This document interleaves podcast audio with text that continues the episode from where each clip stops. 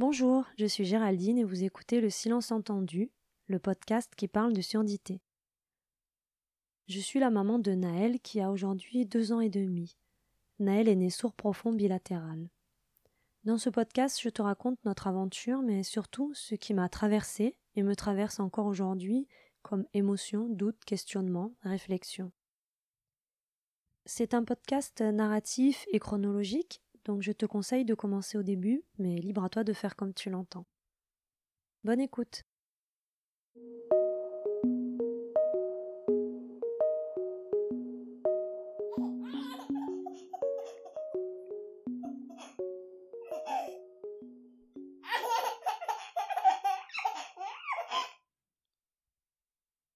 À 40 ans, j'ai appris à tomber. Je suis ce genre de personne qui ne tombe pas. J'apprends à avancer, à m'élever, à rester droite, malgré tout, sans jamais tomber. J'apprends à skier, je suis concentrée pour ne pas tomber. J'apprends le roller, pareil. J'apprends. Peu importe ce que j'apprends et entreprends, je ne tombe pas, je ne dois pas tomber. Tomber, c'est échouer, et c'est prendre le risque de se faire mal. Me voilà donc, du haut de mes quarante ans, à lutter pour ne pas tomber, ne pas avoir mal, ne pas m'abîmer. Lutter, résister, affronter. Et pourtant, à quarante ans, je me sens tomber. C'est plus fort que moi. Je le sens, la chute est bien présente. Jusqu'ici, tout va bien.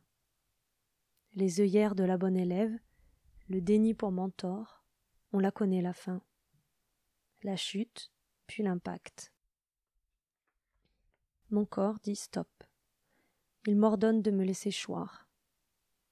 Oui, c'est important, je le sais. Je l'enseigne, je le transmets. Tomber, c'est apprendre à se relever.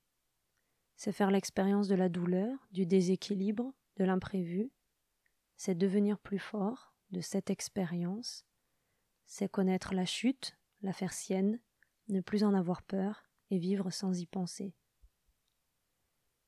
Je ne suis jamais tombée. Non pas que je sois excellente en tout, bien au contraire, j'ai construit ma vie autour d'une notion très étrange vivre pour ne pas mourir. Mais qui peut vivre toute une vie comme cela? À quel moment les stratégies mises en place pour ne pas mourir m'ont-elles empêché de vivre? À quarante ans, j'ai senti la chute venir, celle d'une vie à essayer de ne pas mourir. C'est étrange. La crise de la quarantaine. Une fausse comédie tirée d'un film. La crise. Cette bascule qui semble s'éterniser. La crise. Un cri pour dire qu'on vient au monde, un cri pour s'affirmer, un cri pour s'émanciper, un cri pour exister, un cri pour apprendre à tomber, un cri dans un puits sans fond, un tunnel obscur, des éclats de voix, un vertige sans fin. Et puis on s'habitue à cette chute sans impact, on pense qu'elle est passée comme un coup de vent. À chaque rafale, je me demande si c'est cela. Toucher le fond. Non. La main tendue, où est-elle? Ma vue est brouillée et je n'entends pas ce cri en moi. D'inaudible, il devient mot. Sauve-toi. L'esprit embrouillé, j'ai compris, fuit. Mais fuir, je ne peux pas. Partir sans me retourner, c'est abandonner. Et moi, l'abandon, c'est comme la mort. Je les tiens à distance. La chute incessante est devenue apesanteur.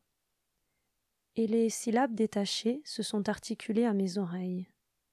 Sauve-moi. Aide-moi, prends soin de moi. Écoute-moi, moi et toi souvent confondus. La crise. la douleur et l'opportunité. Saisir cet instant où entendre devient comprendre. Comprendre que l'édifice à construire n'est plus à l'extérieur, mais en soi. Se réaliser. Naël, je t'aime. Je t'aime. Tu m'aimes? Bien, tu sais. Tu m'aimes T'aimes.